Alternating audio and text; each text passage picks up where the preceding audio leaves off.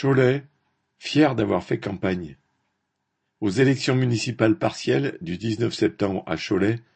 la liste lutte ouvrière a réuni 1,98% des suffrages exprimés, 225 voix, résultat presque égal aux 2,14%, 287 voix,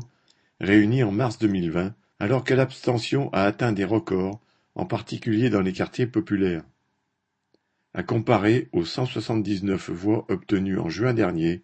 lors des élections régionales. Nous nous sommes présentés et nous en sommes fiers, a déclaré aux journalistes locaux notre camarade Robert Cérizier, qui menait la liste lutte ouvrière, et d'ajouter, citation,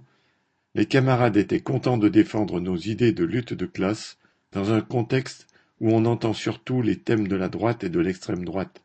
Même minoritaires, car il y a de la résignation et de la désorientation chez bien des travailleurs, nous sommes convaincus que le monde du travail retrouvera la conscience de ses intérêts à travers ces luttes indispensables contre les prix qui explosent et la baisse du pouvoir d'achat, alors que les fortunes s'accumulent à l'autre bout pour la minorité capitaliste. Correspondant Hello.